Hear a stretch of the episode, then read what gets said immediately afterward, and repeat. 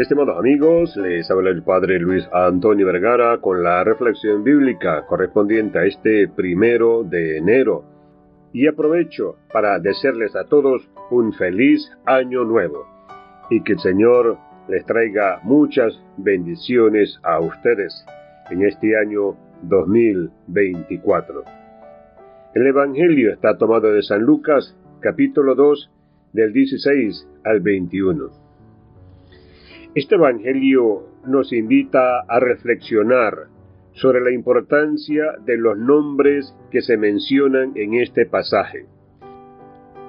En primer lugar están los pastores, personas humildes y sencillas, representantes de aquellos que no tienen poder ni influencia en el mundo.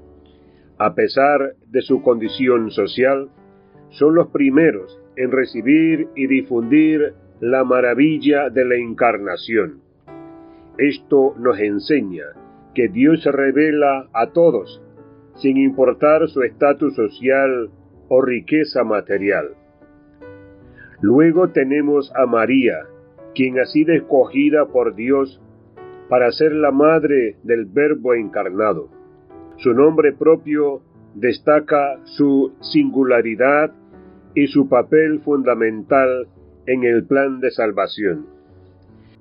María es ejemplo de obediencia y entrega total a la voluntad de Dios, siendo modelo para todos nosotros en nuestra relación con Dios. José, del linaje de David, también tiene un papel importante como padre adoptivo de Jesús. Aunque no comparte la paternidad biológica, José le da a Jesús un linaje real. Su nombre propio muestra su compromiso y responsabilidad en cuidar y proteger a Jesús como si fuera su propio hijo. Por último, encontramos a Jesús, el Verbo encarnado, el Emanuel, que significa Dios con nosotros. Él es el centro de toda esta historia y el motivo de celebración en este primer día del año. Es a través de su nacimiento que se realiza la promesa de salvación para toda la humanidad.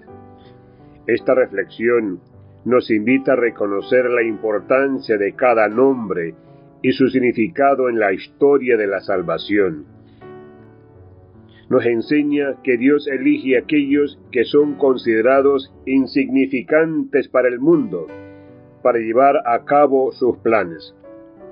Nos anima a seguir el ejemplo de los pastores, de María y José en su humildad, obediencia y compromiso en la misión que Dios nos ha encomendado.